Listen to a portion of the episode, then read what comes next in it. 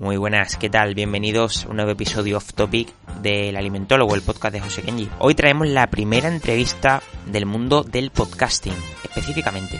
Y traemos a uno de los grandes especialistas, uno de los grandes conocedores de este mundo en España, es el gran Sunepod. Yo lo empecé a seguir en uno de sus muchos podcasts que tiene, el podcast de Nación Podcaster, que lo recomiendo encarecidamente. Y bueno, a partir de ahí ya lo empecé a seguir en redes sociales, empecé a ver su página web, eh, su profesión, se dedica eh, específicamente ya al mundo del podcasting, siendo productor de podcast. Y la entrevista va enfocada sobre todo a esa persona que está interesada en el mundo del podcast, cómo ha sido a lo largo de este tiempo en España, cómo ha ido evolucionando cuál fue el primer año donde empezó el boom del podcast, cuando comenzó la primera plataforma específica de podcast que es iBox. Sune nos comentará también qué opina de las diferentes plataformas del podcast como iBox, Spotify, Apple Podcasts, Google Podcasts, Spreaker, Podimo. La verdad que está muy interesante, ya digo, para todas esas personas que les interesa este mundo, sus orígenes, su presente, eh, la evolución, su futuro. También hablaremos de la aparición de Amazon Audible. Lo ha revolucionado todo, nos hemos quedado todos bastante flipados con ello. Y nada, la verdad que creo que ha quedado muy muy interesante. Como digo, Sun es uno de los grandes conocedores de este mundillo, ya que se dedica a ello ya de forma íntegra. Aparte de ser productor de podcast y de ser podcaster y tener muchísimos podcasts, es un gran consumidor de podcast. Así que creo que, que os va a gustar muchísimo también nos va a dar muchísimos consejos sobre qué es importante de cara a crear un podcast, las ideas, los tipos de micrófono, todo, absolutamente todo. Creo que damos una vuelta ¿no? al mundo del, del podcasting y yo desde mi perspectiva llevo ya tiempo escuchando podcast, pero sí que es cierto que soy bastante novato en el mundo de la creación de contenido en los podcasts. Pues nada, sin más, os dejo con esta entrevista que como digo os la recomiendo encarecidamente si te interesa un mínimo el mundo del podcasting. Vamos a ello. Muy buenas, Sune, ¿qué tal? Muy buenas, José María. Pues eh, aquí dispuesto a ver qué me cuenta. En realidad estoy, me tomo esto como mi hora de descanso, ¿eh? Estaba ahí a tope de curro, digo, venga, vamos a, a charlar con alguien. Porque además, o sea, que me ha dicho que tienes las horas súper cuantificadas y de hecho no puede durar esto mucho porque terminas la hora. Sí, sí, bueno, esto porque, porque encima tengo que ir a buscar al niño alcohol. Encima se, se mezcla vida con trabajo y ya esto es el Tetris de la vida. Totalmente. Bueno, que antes de empezar, Sune, te lo he dicho fuera de, audio, me encanta el trabajo que hace. Yo, como te he comentado, llevo muy poco tiempo en la creación de contenido del podcast. Y bueno, eres de las pocas cuentas que escucho casi todo, porque al nivel de creación de contenido y todo el tema que ya hablaremos luego de la producción de los podcasts, me parece de las mejores cuentas. Pues muchas gracias. La verdad es que me gusta contar todo lo que sé porque lo hago desde el prisma de que yo no soy ni periodista ni he estudiado imagen y sonido. O sea, como que yo me echo a mí mismo, como la peli de Roque 3. digo, todo lo que me viene, pues yo lo digo para que vea que todo el mundo puede también hacerlo, porque yo no he estudiado nada de esto y aquí estoy. bueno, Sune, eh, antes de nada, como sabrás, te he comentado que mi poca es de salud, es de nutrición sobre todo, entonces habrá mucha gente que no, que no te conozca. Para la gente que no te conozca, ¿quién es Sune? odio esa pregunta, ¿eh?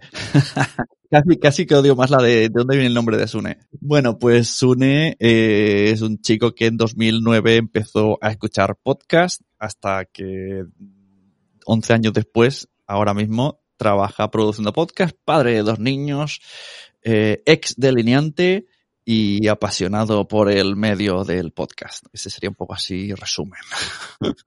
Tú descubriste los podcasts en el 2009. ¿A raíz de qué lo descubriste? Sí, pues de la serie Perdidos. Me quedé sin episodios, entonces era esa vorágine que teníamos todos de que empezamos a aprender a, a bajar cosas por torrent. Y de ahí vi que, que, no había más porque no había, iba a semana, episodios por semana, y buscando, buscando, me encontré contenido en español sobre Perdidos, que era dos chicos hablando de podcast semana a semana de los episodios. Y dije, anda, pues hay unos igual que yo, desesperados que hablan entre ellos y se graban y a partir de ahí me enganché. Joder, y por esa época, Sune, los podcasters que había, ¿se tomaban un poco más en serio el tema del audio o, o se grababa con cualquier cosa? Eh, pues hacíamos lo que podíamos. To todos suenan mal. En 2009, el, el, la gente conoce, o sea, cuando alguien se acuerda de esa época, es sonido de lata.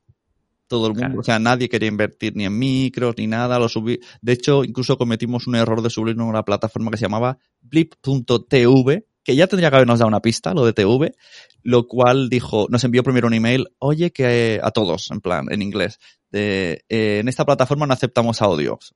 Todos dijimos, "Ah.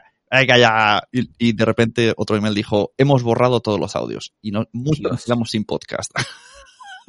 Hostia, qué Ahí dio, fuerte. dio la casualidad, me imagino que casualidad y no estrategia, que apareció Evox. Entonces, de repente, un montón de podcasters desamparados, desesperados de que no hicimos caso a esas advertencias, nos fuimos para allí.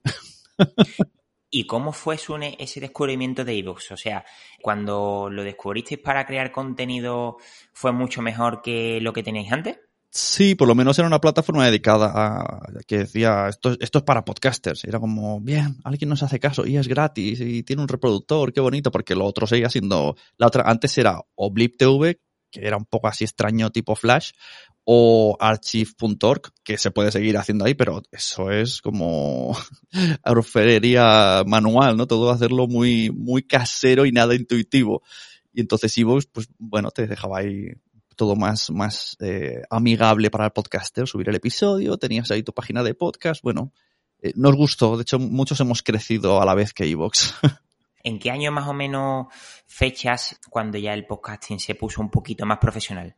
A ver, yo diría, es, es, es muy grande esa, esa pregunta, te da solo para un programa, solo esa pregunta. Porque la pregunta es, ¿ahora está el podcasting en modo profesional? Es Eh. Esa sería la primera pregunta. o sea, ahora hay indicios, hay gente, ahora se ha metido Amazon Audible, se ha metido Podimo, se ha metido, pero, ostras, eh, por decir una fecha de algo un poco llamativo, diría la llegada de Podium Podcast, pero que nos toca en el apellido, en el apellido podcast, porque el resto no, no nos toca de nada. O sea, la primera vez que alguien dijo en España se invierte en podcast fue por ahí. Luego había gente, pues, yo que sé, un poquito, un patrocinio por ahí y tal, pero ni siquiera se tomaba como algo, pues eso, algo profesional. Era como, bueno, monetizar, esa palabra de monetizar que queda, queda como que te dan monedi- monedillas. no, a ver, o sea, sí que es verdad que yo desde mi punto de vista, eh, como consumidor de podcast también, yo todavía esto lo veo como algo semiprofesional, ¿no? Es que por eso digo, claro, entonces, y, y mi punto de vista no tiene nada que ver con el punto de vista del resto de podcasters, incluso amigos míos. Yo te puedo decir, yo desde 2018 lo veo profesional, porque yo ya me he metido ahí en ese año, 2017-2018. Pero hay gente hoy día que dirá que va, esto sigue siendo eh, colegas grabándose, que es, es, es tan depende donde pongas el foco. Claro, sí, sí, o sea, totalmente. Hombre, yo creo que aunque ya luego también hablaremos de lo de Amazon, creo que ha sido un paso importante, ¿no? Esa inversión que ha hecho Amazon con, con la plataforma de podcast, ¿no? Sí, a ver, eh, esto también, esto está, de hecho ahora mismo hay hilos en Twitter debatiendo sobre esto, los podcasters, porque ¿qué ha hecho Amazon Audible? Ha fichado actores para que lean audiolibros y a algunos les ha hecho un podcast mm, que incluso de estructura sería más bien un programa de radio en, que se puede escuchar en Audible. Entonces, claro, como que tiene muchos complementos que al podcaster mm, que se lo hace todo no le termina de convencer. Pero, por otro lado, pues va a generar más audiencia y va a generar nuevos clientes y nuevas personas que me imagino que acabarán descubriendo el podcast. Pero claro, es un podcast en el que no está, un podcasting que no estamos acostumbrados. O sea, escuchar a un audiolibro de 10 horas de Sherlock Holmes o que, yo qué sé, que Mario Vaquerizo hable de historia, no es algo que- que tenga que ver con el podcast que estamos grabando ahora. No, no, no, no. O sea, la verdad que el concepto es raro. Claro, es raro. Lo que han hecho ahora de, por ejemplo, series como la que se avecina, que es solo nuevos capítulos en formato audio, eso la gente se está quedando loca. Claro, exacto. Claro, es que, pero lo bueno de esto es que el podcasting eh, está todavía mu- muy virgen. Se puede hacer muchas cosas. Entre otras, pasar series a audio. Mm, Yo creo que lo que ahora la gente, las marcas grandes y las empresas y las plataformas, cuando hablan de, cuando piensan en podcast, producciones de podcast, hablan a, a nivel, pues eso, se- serie ficciones, radionovelas, series pasadas a audio, como algo como súper producido. O sea, me dudo que, que, que diga, mira, vamos a poner a dos personas hablando. Eso tendría que ser dos personas famosas. yo creo que tú tienes una frase, creo que la tienes en tus redes sociales, algo de, algo así como que a nadie le gustan los podcasts hasta que lo escuchan, ¿no? Algo de eso. Ah, sí, a todo el mundo le gustan los podcasts, pero todavía no lo saben. Y es que esto, o sea, es que esto me voy viendo con los años. Sé de gente que le he dicho durante 10 años, escucha, escucha, que no, eso de freaky, y luego un día de repente, anda, pues mira, mm, yo qué sé, hay un podcast que habla de las interioridades del Real Madrid. Mira, ya te ha gustado el podcast, porque, porque lo que te gusta es el tema. Entonces, como todo el mundo tiene un tema que le gusta y en los podcasts hay temas de todo, ergo, ¿te gustan los podcasts? es que eso es una verdad como una casa, porque a mí me costó muchísimo que me, que me gustase, porque claro, la gente que escucha podcast, ¿no? Y te lo vende, pues siempre te dice, no, pero es muy cómodo porque mientras limpia, mientras va con el autobús, mientras no sé qué, pero tú mm, dices, bueno, ya, pero es que para eso escucho música, ¿no? Muchas veces cuesta el hecho de entender, o sea, poder aprender con un podcast mientras estás haciendo otra cosa. Pero en el momento que empiezas a escuchar un podcast que te gusta de un tema muy específico, ese momento de que estás concentrado, por ejemplo, y estás diciendo, estoy disfrutando de lo que estoy escuchando, ahí desde mi punto de vista es cuando se empieza a valorar más lo que es el podcast. Claro, si es que lo fuerte de los podcasts es, es que son temas específicos, lo cual podemos unir con lo, con lo de Audible. O sea, es como, vale, un podcast de Mario Agarizo, vale, pero ¿de qué va el podcast? No, me da igual, está Mario. No, no, ¿de qué va? y entonces te dicen, habla de historia. Y dices, ¿eh? Ya te peta la cabeza. Pero o sea, tú no preguntas nunca quién dirige el podcast. O sea, normalmente cuando eliges un podcast no dices, ¿quién lo dice? ¿Quién lo...? En cambio, en programas de tele, muchas veces cambia, o en la radio, cambian al, al locutor famoso de cadena y, y, toda la audiencia la arrastran, porque es él. Pero, vale, pero él, pero ¿de qué? En podcast no es, podcast es ¿de qué va a hablar? O sea, me da igual quién es, sino ¿de qué va este tema? ¿Me interesa, no me interesa? Puede ser un tema pequeño, grande, y ahí encontrarás tu tema. Totalmente. De hecho, la gente se puede quedar muy flipada, o sea, la gente que no esté dentro del mundo del podcasting, de que tú vives del podcast, ¿no? ¿Cuándo te dedicaste a ello profesionalmente? ¿Cómo lo llevas? O sea, ¿cuál es tu trabajo exactamente con el podcast? Sí, a ver, aquí hay que diferenciar en vivir de tu podcast o vivir eh, del podcasting. Vale, vale segundo. Porque claro, vivir de un, del podcast es que tú con tu programa has conseguido tener una comunidad suficientemente grande para que o te entren patrocinadores o te compren los shows las plataformas, que esto ahora está un poco, eso es lo que hay, o que los propios oyentes sean algún tipo de mecenazgo. Son las tres únicas maneras. Y para eso necesitas mucha audiencia hay poca gente en España que está logrando eso, algunos lo hacen por suerte. Yo lo que hago es ofrecer servicios de podcasting. O sea, sí que es verdad que en mis podcasts, si puedo alguna vez, tengo algún patrocinador, pero vamos, pocas veces, porque no, no, no arrastro yo mucha audiencia, pero sí que pues eh, tengo cursos de podcasting, hago asesorías y sobre todo lo que más hago es eh, ayudar en las producciones y en la edición de podcast. O sea, digamos que donde más me contratan es para editar podcast, así como lo más resumido de todo. Y luego ya pues yo me voy apuntando a todo lo que sale. O sea, que aparece Podimo, yo le presento un proyecto. Si me lo compran, bien. Que aparece el otro, pues la escribiré. y la verdad que para mucha gente es algo sorprendente. Es algo sorprendente porque, claro, la gente está muy acostumbrada a escuchar los productores solo musicales, pero no productor eh, de podcast. De hecho, ¿desde cuándo lleva en funcionamiento esta figura del productor de podcast? Ostras, qué pregunta más difícil. no lo sé, me imagino que en Estados Unidos lleva muchísimo tiempo.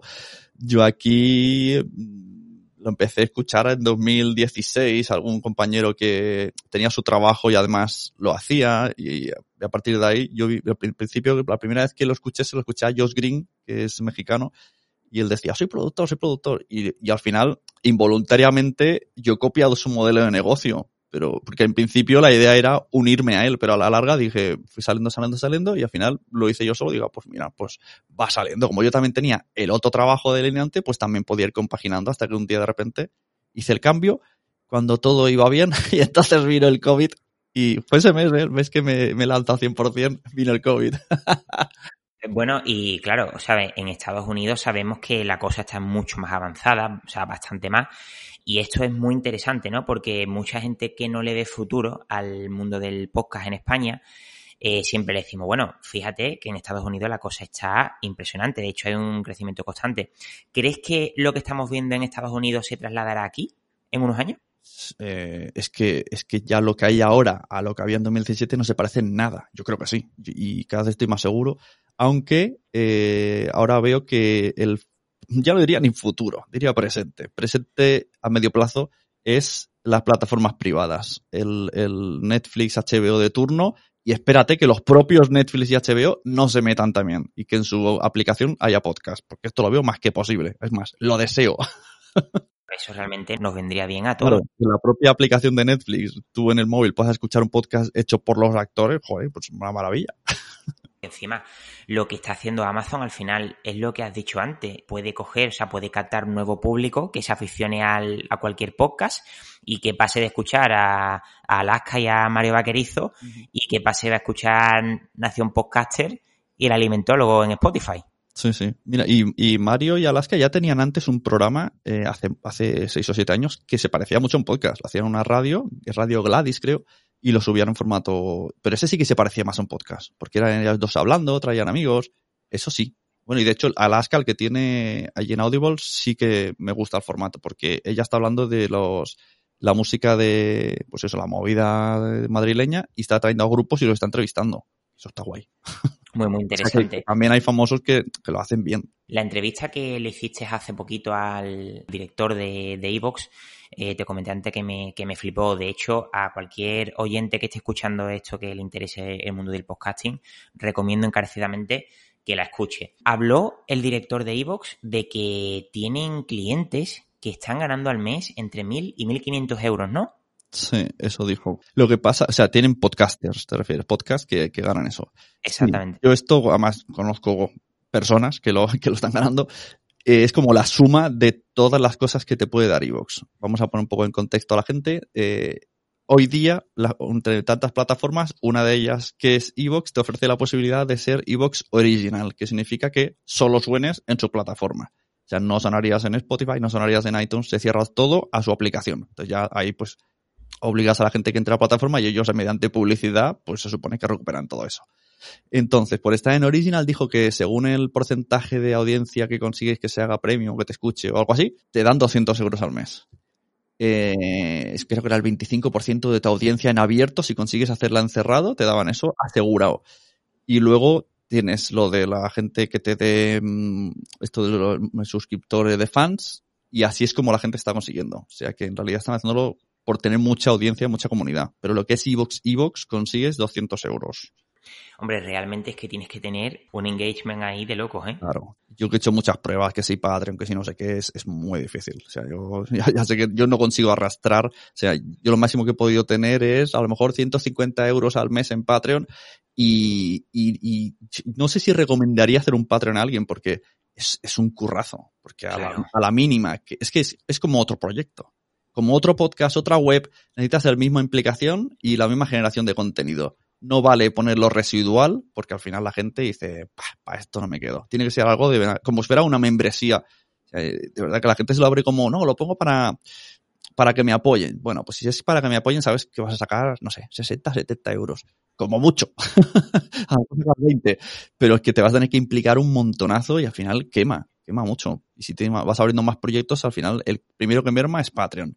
Porque al final, de una manera mm, injusta, piensas, bueno, estos me apoyan, pues ya está, este dinero me cae cada mes. Pero claro, es gente que está dando hasta 5 euros al mes y, tú estás cada vez, cada vez pasando más de ellos. Y esto hay muchos ejemplos que lo han hecho y yo me incluyo. Yo al final tuve que hacer un post de, oye, no voy a publicar más. Tampoco voy a cerrarlo porque si queréis seguir dándome dinero, darlo. Pero que sepáis que va a ser apoyo puro y duro. lo que tú dices, eh, por ejemplo, en mi sector, Sune, de la nutrición, también abrimos muchos eh, Patreon para temas de divulgación científica mm. y, eso, y muchas veces la gente lo abre como si, o sea, como si no fuese dar ningún tipo de trabajo, pero al final es que es un trabajo muy vasto para lo que te pueden dar 3-5 euros, que es que es más rentable intentar buscar a toda costa un patrocinador y listo. Sí, también es más difícil. Y lo de que la audiencia, la comunidad pague, es que es, tan relativo porque a veces la palabra suscripción asusta. En cambio, puedes hacerlo de otra manera, rollo coffee, que es muy parecido a Patreon, pero no te suscribes. O, creo que sí, también puedes suscribirte, pero también puedes hacerlo mm, aleatoriamente. Entonces, que en cada vez que termines un podcast diga, recuerda que si me quieres apoyar puedes ir a Coffee. Y a veces habrá alguien que dé dos o tres veces el coffee, porque lo dicen como, es un café al mes. Y de hecho se llama así la plataforma por eso, para emular el precio de un café. Y a lo mejor no hay más persona, te ha dado 5 euros sin darse cuenta, porque le ha ido pateciendo conforme iba viendo tu contenido, pero nunca se suscribiría a un Patreon a 5 euros al mes. Porque es como, ostras, suscripción implica ya un, como un esfuerzo y luego, si me quiero dar de baja, la vergüenza, ¿no? De decir, ay, que me voy. Es súper curioso la diferencia del suscriptor de podcast, lo que le cuesta apoyar a su podcast favorito respecto a la gente de Twitch. Que en Twitch la gente uh. está pagando dinero como si nada, ¿eh? Ahora más abierto el, melonaco donde estoy ahora investigando. Madre mía, qué locura Twitch. El otro día me dijeron que hay gente que juega a póker en Twitch y que se ganan 2.000 euros en una noche. Que sí, que sí, que sí. Sí, sí, es muy loco lo que tú dices, el que alguien dé tanto dinero en Twitch y, y de golpe y no quiera ese mismo dinero por un mes a un podcaster. Y lo que más sorprendente es que mucho del público de Twitch son niños o chavales, mm. que son gente muy joven. Y luego la gente del podcast suele ser gente que ya tiene trabajo, o sea, suele ser gente ya mayor. Entonces, me sorprende mucho porque yo también tengo una cuenta de Twitch, que por cierto está un poco abandonada, pero a mí me han dicho que la gente simplemente por puro apoyo mm. Te paga 5 o 10 euros así y para conseguir 5 o 10 euros en un podcast es hiper complicado. Sí, porque también puedes, ¿verdad? Te puedes suscribir. Yo estoy ahora, yo me he abierto el canal de, de Twitch y los viernes por la mañana hago directos para aprender cómo va la plataforma para ver cómo puedo usarlo para los podcasts. Porque pienso que un podcast a la hora de grabar se podría emitir en directo. Además de esas tomas falsas y como muy reality show y en Twitch es una cosa diferente, porque además luego se borra el contenido, no sé, es otra cosa, creo que atraería más y podría generar suscriptores. Y es lo que dices, que incluso te puedes suscribir, entre comillas, gratis a través de Amazon y la persona sigue recibiendo el dinero. Entonces, como, ¿por qué esto en los podcasts no está? ¿Por qué hay esa barrera de como desprestigiando al podcast, no? Yo creo que es por el formato de que no hay vídeo. Yo creo que es por eso, ¿no? Puede ser por la edad también lo que dices, porque el público más joven está ahora tiene más claro que, hay que pagar por todo y a lo mejor es un público que ya empezó comprando canciones sueltas en iTunes a dos euros. Y me acuerdo de esto que lo hacía mi sobrina, en plan, ah, quiero esta canción, me la compro, dos euros. Y yo decía, ¿qué dices? Pero si está el emule. ya ves. y ella, no, no, es que así lo tengo todo sincronizado, tal. Y yo, pues, yo flipaba, digo, hola, tío. Por otro lado, ¿cuántos discos nos hemos comprado en los que solo queríamos una canción y te cobraban 30 euros? Ya, sí, sí, o sea, totalmente. Eh, por cierto, antes has hablado de, de iVox Originals, ¿no? De que, bueno, pasa también con otras plataformas como Spotify, que son plataformas que pagan al podcaster para que solo se puedan publicar los capítulos en esa plataforma. ¿Tú ves arriesgado casarse con una sola plataforma? Em, depende. Depende de tu objetivo. Y depende de si es un podcast nuevo o ya lo tenías en marcha. Me explico. si tú, o sea, si tú ya tienes tu podcast personal y de repente quieres hacer un proyecto aparte de un número determinado de episodios, ¿por qué no? Pruébalo. A lo mejor te funciona en una plataforma cerrada y que la gente se suscriba como el que ve una serie. Yo ahora mismo, por ejemplo, me estoy, me he pagado, estoy en el A3 Media para ver la serie La Veneno. Cuando la terminen, me quitaré. Porque me gusta mucho esa serie. Y, pero en cambio, si es tu podcast personal, que tu principal objetivo es que, te conozcan para que contraten tus servicios, pues cerrarse es un error. Y si tienes ya audiencia arrastrada de antes y de repente dices, ahora va a ser premium, pues esa audiencia se va a enfadar y la vas a perder y muy poquita gente va a ir ahí. Entonces hay que, tomar esas decisiones. Ahora, que te arriesgas, en teoría, Evox y estas compañías te, te dicen que te ayudan a, a hacer nueva audiencia y que la duplicas y tal y cual con sus con sus marketings, pero claro, no es la audiencia que te ha visto crecer. Entonces, yo lo que digo, para proyectos nuevos, sí, pero para algo que tienes mucho cariño y muy personal, es arriesgado, porque luego cualquiera vuelve para atrás, ¿sabes? Oye, hey, no, ¿os acordáis que os dije que era de pago que me fui? Pues he vuelto. Y te dirán, pues ahora tururú. Creo que una cosa muy interesante, Sune, es tu trabajo, ¿no? Como productor de podcast y del tema de asesoramiento. Me gustaría saber cómo es un asesoramiento profesional tuyo para un podcaster es una locura, porque cada uno quiere una cosa, pide una cosa y, y, te lo quieren fraccionar de tal manera. Es, una locura, es que es muy difícil de explicar, porque hay gente que quiere que en una hora le expliques cómo, dónde subirlo, dónde mm, cómo planear la temporada, cómo grabarlo. Es como, no me da tiempo. Entonces les digo, pues tengo un curso, una, una web que a 10 euros al mes pongo, toda esa información está puesta en vídeos, en quiero ser podcaster.com. Entonces vas, por 10 euros, todo esto que me preguntas, yo ya lo he dicho en vídeos. Porque es como, o sea, engloba todo el proceso del podcast y más, que hablo de redes sociales y cosas en esos cursos. Pero claro, de manera personalizada, pues no se puede. Al final mucha gente, además vienen casi siempre con, con la pregunta de ¿qué micrófono necesito? Yo pienso, esa pregunta no debe ser la primera. La primera pregunta debe ser mm, cómo te planificas tu podcast, qué intención tienes y luego de a partir de ahí cómo vas a grabarlo, online, físico, cuántas personas sois y cuando tienes todo eso definido, vamos a ver qué te compras, porque a lo mejor te compras cosas de más o cosas que se te quedan cortas. O a lo mejor necesitas un micrófono USB y ya está. O necesitas una mesa de mezclas para cinco porque soy cinco. O una grabadora porque vas a viajar mucho. No sé. Que depende. Entonces, mm, la gente, yo cuando, cuando abro el, Zoom para una asesoría es, bueno, primero les digo, explícamelo un poco por email para, para tener una idea. Porque si no, mi cara va a ser de, oh Dios, lo quiere todo. Sí, sí, o sea, porque además es que a la gente le llama mucho la atención el hecho, o sea, sobre todo de, lo, de los accesorios, ¿no? Y mucha gente eso que se compra el pedazo de micro, los pedazos de auriculares y no sabe ni de lo que va y su boca. Exacto. Ahora con la Rodecaster me decían el otro día, ah, me la quiero comprar. Y luego la, pareja decía, ¿para qué? Si ya tenemos la, la, grabadora que también es buena. Es que es verdad, ¿para qué? Bueno, y a nivel de la producción de podcast, ¿cómo lo realizas? ¿Con qué programa y demás? Em, bueno, yo, claro, yo cuando voy a grabar a los clientes llevo, si es de Barcelona o cercanías, me llevo la Rodecaster, que es una, una mesa de mezclas que sacó la marca Rode para que ya tiene como unos filtros puestos y, al meter unos micrófonos dinámicos suena todo muy bien. Entonces grabo con eso físicamente. Yo intento siempre que sean físicamente.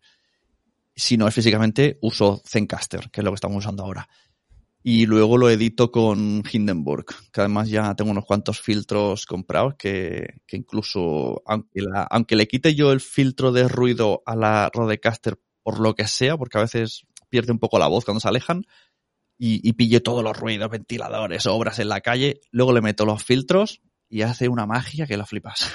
Qué guay. Tú has comentado antes que 2017 fue un poco cuando se vino arriba todo esto, ¿no? Se semi profesionalizó esto, ¿no? Sí, es que, claro, decir una fecha es complicado. Ha sido muy paulatino. Claro, es que ya mi, caso es un poco diferente a de los demás. Eso lo a decir muchas veces porque es que es verdad. Porque eh, yo empecé, por ejemplo, a trabajar con Madresfera por casualidad. O sea, me dijo por Twitter, ¿te puedo contratar? Y yo dije, ah, que hay alguien que querría contratarme.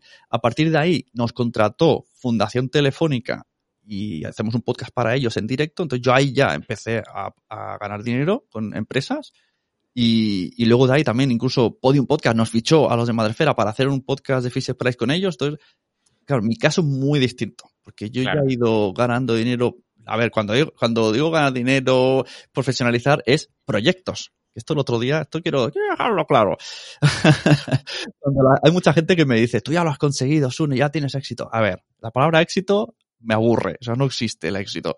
Eh, porque yo lo que quiero es trabajo, o sea, ¿de qué sirve decir yo ya gano dinero con los podcasts? Yo lo que necesito es seguir teniendo proyectos. Entonces, claro, cuando se gana dinero es, no es pensar en un sueldo vitalicio, es, me han pagado por este proyecto. Pero si yo no trabajo más, pues dentro de dos meses ya no tengo nada. Entonces, ¿crees que aproximadamente 2023, 2024, crees que esto va a estar mucho más serio por España? Hombre, claro, 2024, esto, esto va a ser, no, va a tener nada que ver. no, me atrevo ni a sacar la bola de cristal si esto ha corrido de una manera. Eh, Spotify no sabemos lo que va a hacer, pero ya, está comprando más. O sea, antes de que apareciera Audible y Podimo estábamos todos pensando que también hace un poco un poco de trilero, ¿no? De estamos mirando a la derecha y por la izquierda aparecen las otras dos. Pero Spotify comprando de todo, o sea, ¿qué, qué van a hacer? He visto incluso que han comprado un un enlace podcast.com o algo así, como que van a hacer una propia plataforma, yo qué sé, vete a saber, y las que aparecerán. Y hay alguna que otra más eh, que no se conocen, como Sibel, que es francesa, que también ha aterrizado, también es otra plataforma que es de contenido premium de podcast. Lo que sí que tengo claro es que van a salir muchas contenidos de premium. Claro, luego vendrá el debate de no tenemos dinero para pagarlas todas. Ya, pero como dijo una vez que me encontré en el AVE a Víctor Correal y hablé un poco de este tema, me dijo, ya, pero tampoco tengo dinero para ir a todos los restaurantes buenos que, existen. Y dije, pues tienes razón, tienes que seleccionarlos. Totalmente. Bueno, vamos a hablar ya para terminar la entrevista de las plataformas de podcast más conocidas para que me des tu opinión rápida, pros y contras de manera sencilla. iVox. Eh, iVox es, es gratis, eh, pero a mí me parece que falla mucho, no, no me termina. Yo no la recomendaría, aunque seas nuevo. Yo, por ejemplo, te doy mi opinión y me comentas qué tal. Yo empecé a crear contenido de podcast en febrero de 2020. Yo subo los podcasts a iVoox y a partir de ahí se suben en las siguientes plataformas. A mí lo que me da iVoox, lo primero es que la mayoría de mi audiencia proviene de iVoox Mm. y claro, el hecho de que haya engagement con los me gusta y los comentarios es un puntazo que no tienen las otras plataformas por ahora. Pero es que los fallos que tiene es que da pena, o sea, y el hecho de, por ejemplo, yo pago la, la suscripción de creación de contenido de 7 euros al mes y que yo tenga que, o sea, para escuchar yo podcast eh, tenga que escuchar publicidad es un poco sin sentido. Y luego eso de, de 7 euros, de la suscripción de 7 euros te vas a la de 30 y luego a la de 60, o sea, es una cosa que es demasiado exagerado, o sea, lo suyo sería 7, 20 y 30, pero no 7, 30 y 60. O sea, yo creo que hay veces que o no planifican las cosas, o sea, es como todo un desastre, ¿no? Mm, Sí, yo es que aparte de, de los modelos eh, premium que tienen, es que a mí me ha fallado muchas veces el subir el audio o si haces una modificación se duplica, no sé, habría que darle una vuelta. Y mira que sé que lo harán porque son gente que lucha mucho por el podcast y que llevan 10 años ahí codo con codo, pero me cuesta, me cuesta decir a primeras iros a iVoox. Vale. Spotify. Bueno, Spotify no es, eh, no puedes subir el audio a Spotify, tienes que subirlo en otro lado y luego en la página Spotify for Podcaster darle el feed. Eh, bueno, sirve desde que está Spotify, más gente escucha podcast porque es muy sencillo. Casi todo el Claro. mundo tiene podcast. Además, tiene un modo compartir que me gusta mucho, que si lo lanzas a los stories, desde el propio history ves el- la foto, le das y se te abre el Spotify y escuchas lo que ha compartido esa persona. Cosa que solo hacen ellos. Y, pero luego yo no, o sea, escucho los que solo están allí. No me es cómodo Spotify para escucharlo. Porque luego la forma de seleccionar podcast o no hay listas, no sé, muy extraño. Por esa parte sí que es cierto. Yo, por ejemplo, eh, reconozco que los escucho por Spotify porque yo soy consumidor de Spotify Premium desde hace muchos años para la música y la verdad, me es muy cómodo el hecho de tener mis podcasts favoritos ahí y escucharlos por ahí. Pero sí que es verdad que echo de menos unos me gusta, unos comentarios, echo de menos eso. Pero a nivel Claro. también eh, para los usuarios que no son premium, los podcasts en Spotify son gratis y no hay publicidad. Eso también es un punto muy a favor. Sí, sí, bueno, es, pues como el que tenga Apple, pues tendrá iTunes, lo mismo, puedes escucharlo. Yo es que soy más de, me compré una, una aplicación, la de eh, Pocket Cast, y meto los feeds ahí y me lo configuro como quiero.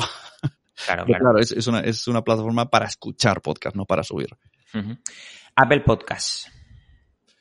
Pues Apple eh, eh, es como fue nuestro padre, pero se quedó atrás. Podría, podría haber dominado el podcasting, ha tenido 10 años de ventaja y han dejado que se le coman terreno. O sea, ahora mismo es que incluso ser portada de Apple ya no es ni tan importante. Te hace ilusión porque mira, estoy portada. Pero antes era lo más, antes era la Champions League que estar en portada. Ahora mucha gente puede ser portada y tampoco te genera tanta audiencia. Porque yo he metido podcast míos en portada y no, no es un super boom. Entonces, bueno, pues está ahí, se está dejando perder. Sí que es verdad que yo a todos los usuarios de, de iPhone sí que, como ya la, la aplicación está preinstalada y eso, y es tan cómodo, no hay, no hay publicidad, está todo Mm. muy bien ordenadito, y es la única aplicación que te divide los podcasts por temporada. Si lo pones, si lo configuras. Sí, a ver, sí, a- pero antes, a- si te das cuenta, mucha gente decía al final, déjame cinco reseñas en iTunes. Ahora ya no se dice. Es que ya ni se tienen en cuenta. Bueno, y esta para mí es un- una promesa, no sé qué te parecerá, Google Podcast. Pues es que ni la he tocado porque me parece in- incomodísima. Sí, es una promesa. Yo creo que, que no han sabido. Podrían haber hecho un YouTube perfectamente para los podcasts y me atrevo a decir que todos nos hubiésemos ido allí, si hubiese sido el mismo formato que YouTube, pero para podcast. Y lo han hecho para, no sé, a mí no me gusta. Es, es complicado. Es, no, no sé ni siquiera cómo. o sea, ellos cogen ya el podcast indexado y luego si quieres hacer un cambio tienes que escribirles. Es raro. No, no, es una mierda, es una mierda, Tú lo has dicho mejor. Lo que pasa que lo considero una promesa por el mero hecho de que Google, de que tiene mucha experiencia con YouTube y que una de las eh, ventajas que creo que podría tener sería que indexasen temas en la búsqueda de Google y que, y que te pusiesen directamente podcasts que hablen de eso mismo, ¿no? Sí, eso decían que iba a pasar y que incluso lo que el contenido que tú hagas en audio, cuando alguien buscase, pues como que estaría rastreado y te lo encontrarían. Esto han dicho hace uno o dos años que estaba ya, pero yo todavía no lo veo. Pero sí que es verdad que a veces ahora en Google, cuando pones a búsquedas, te sale un poquito el podcast. No sé, la promesa está, pero o se ponen las pilas o no le ha interesado todavía. Hombre, está claro que el día que diga, ahora me toca a mí, pues que se quite Spotify. Sí, sí, o sea, totalmente. Podimo. A mí Podimo, pues me está gustando mucho por su, por el contenido que tiene, porque está confiando, lógicamente, primero está tirando de un poco famosos y Instagramers, etcétera, que le den mucho, para que le hagan la promo, la promo inversa, pero también está confiando en podcasters de toda vida, en, en comprarles proyectos, y eso me gusta mucho. Y no sé, por ahora me gusta mucho cómo están haciendo las cosas. Ujú. Spreaker. A mí Spreaker es mi plataforma favorita. O sea, si alguien me dice, ¿qué plataforma haría? Spreaker. O sea, funciona como un tiro, va perfecta. Claro, ¿qué tiene de malo? Que es de pago mensual. Es lo único malo que tiene, pero las estadísticas son la leche, todo. Es que me encanta Spreaker. Puedes hacer muchos shows, que eso no se puede decir de todas, porque en Anchor no te deja hacer muchos podcasts. Tienes que tener una cuenta, un email, un Anchor. Y en cambio en Spreaker con un, con un pago, pues tener ahí todo. Y no sé, es que va muy bien. Las estadísticas te incluyen Spotify. Y yo eso puedo hablar maravillas. Y parece que me paguen y todo. Bueno, y para terminar, eh, te voy a dar unos conceptos, ¿vale? Y me hablas un poco de ellos o los defines, o sea, de forma rápida, ¿vale? Tres cosas para empezar en un podcast. Mm, un objetivo, contenido y un buen sonido, por Dios. No, ojo que no estoy diciendo un sonido high quality, pero, o sea, que no tengas mal sonido.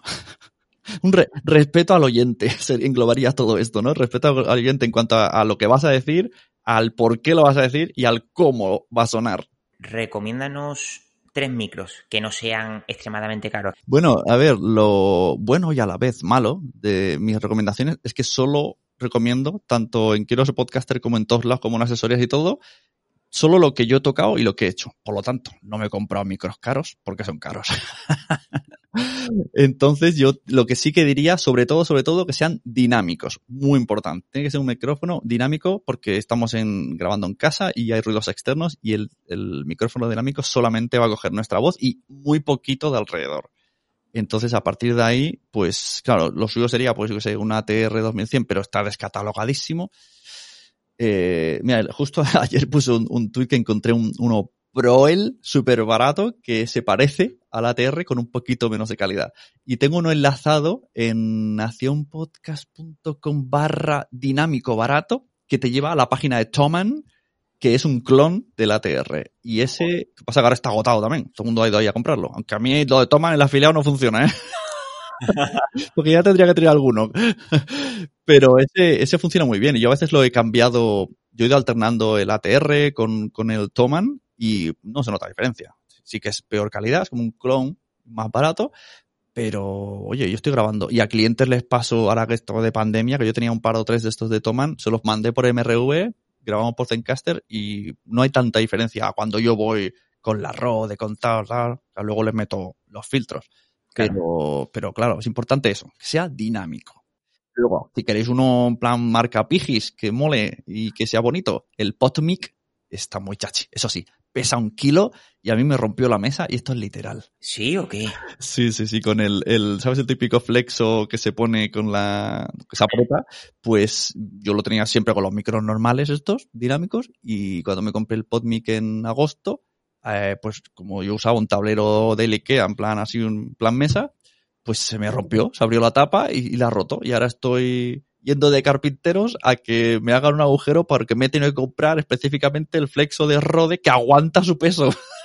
Joder, tío. O sea, con lo que tiene que costar eso. Sí, sí, sí. Me pesa mucho, entonces no lo puedo usar. Lo usé solo hasta que se me rompió la mesa. Pero es, es muy bonito de verlo, el, el PodMic. Y una cosa que sí me, me extrañó mucho, que creo que te lo leí en un tuit, que no recomiendas el Blue Yeti porque capta demasiado sonido, ¿no? Exacto. Eh, cuando veáis un, los micrófonos recomendados para podcast y veáis un Blue Yeti, esa persona no sabe de podcast. Pues yo tengo dos. Pues mal. La has pillado de, algún, de algún marquetero que te ha engañado por, por los posts de internet. Porque ese micro eh, es que pilla muy, sirve, si eres espía secreto, sirve muy bien. Sí, sí, eso sí que es cierto. Escucha todo, claro, está claro que, te hace una voz impresionante. O sea, los, los, que digo yo dinámicos te apagan un poco la voz porque es, claro, al, hacer que no coja todo el sonido, pues tu voz cambia un poquito más a más grave. Lo otro te hace, bueno, te pone una voz de Gabilondo, pero claro, como pasa una mosca, también sale. Como lo, tu hijo esté escuchando la tele, también sale. Y si no te das cuenta, en edición lo tienes ahí.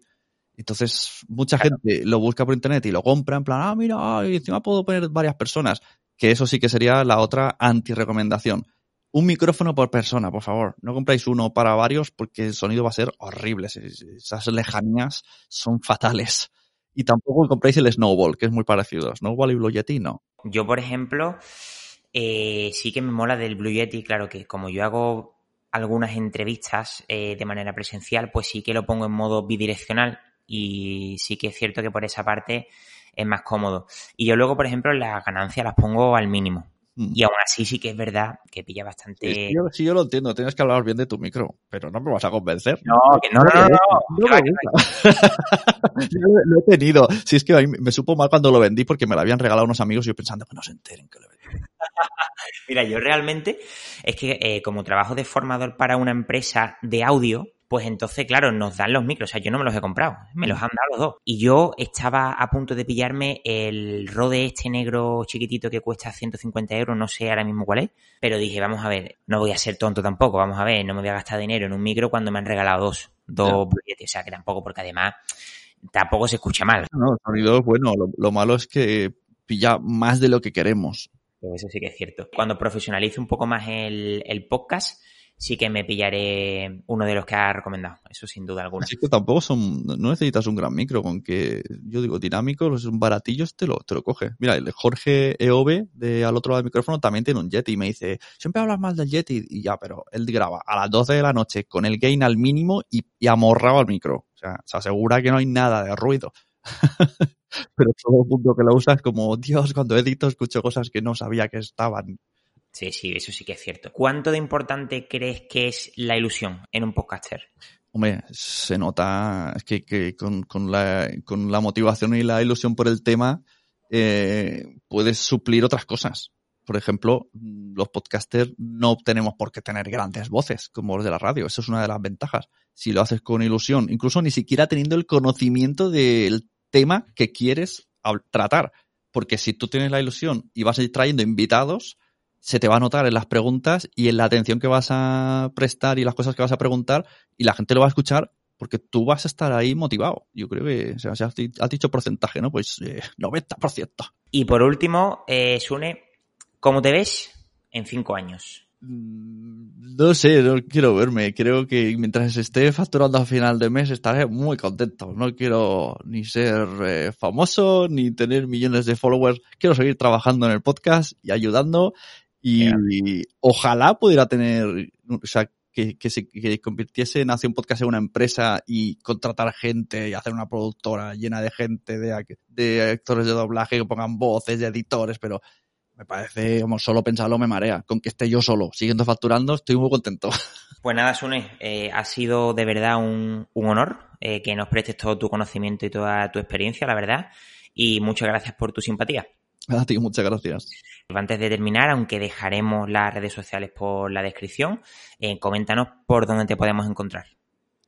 pues si pones Sunepod, aparece el Instagram, eh, Twitter, aunque, bueno, es Sune, pero se llama Sunepod, y en la web sunepod.com ahí también hay cosas para donde están un poco todos mis servicios.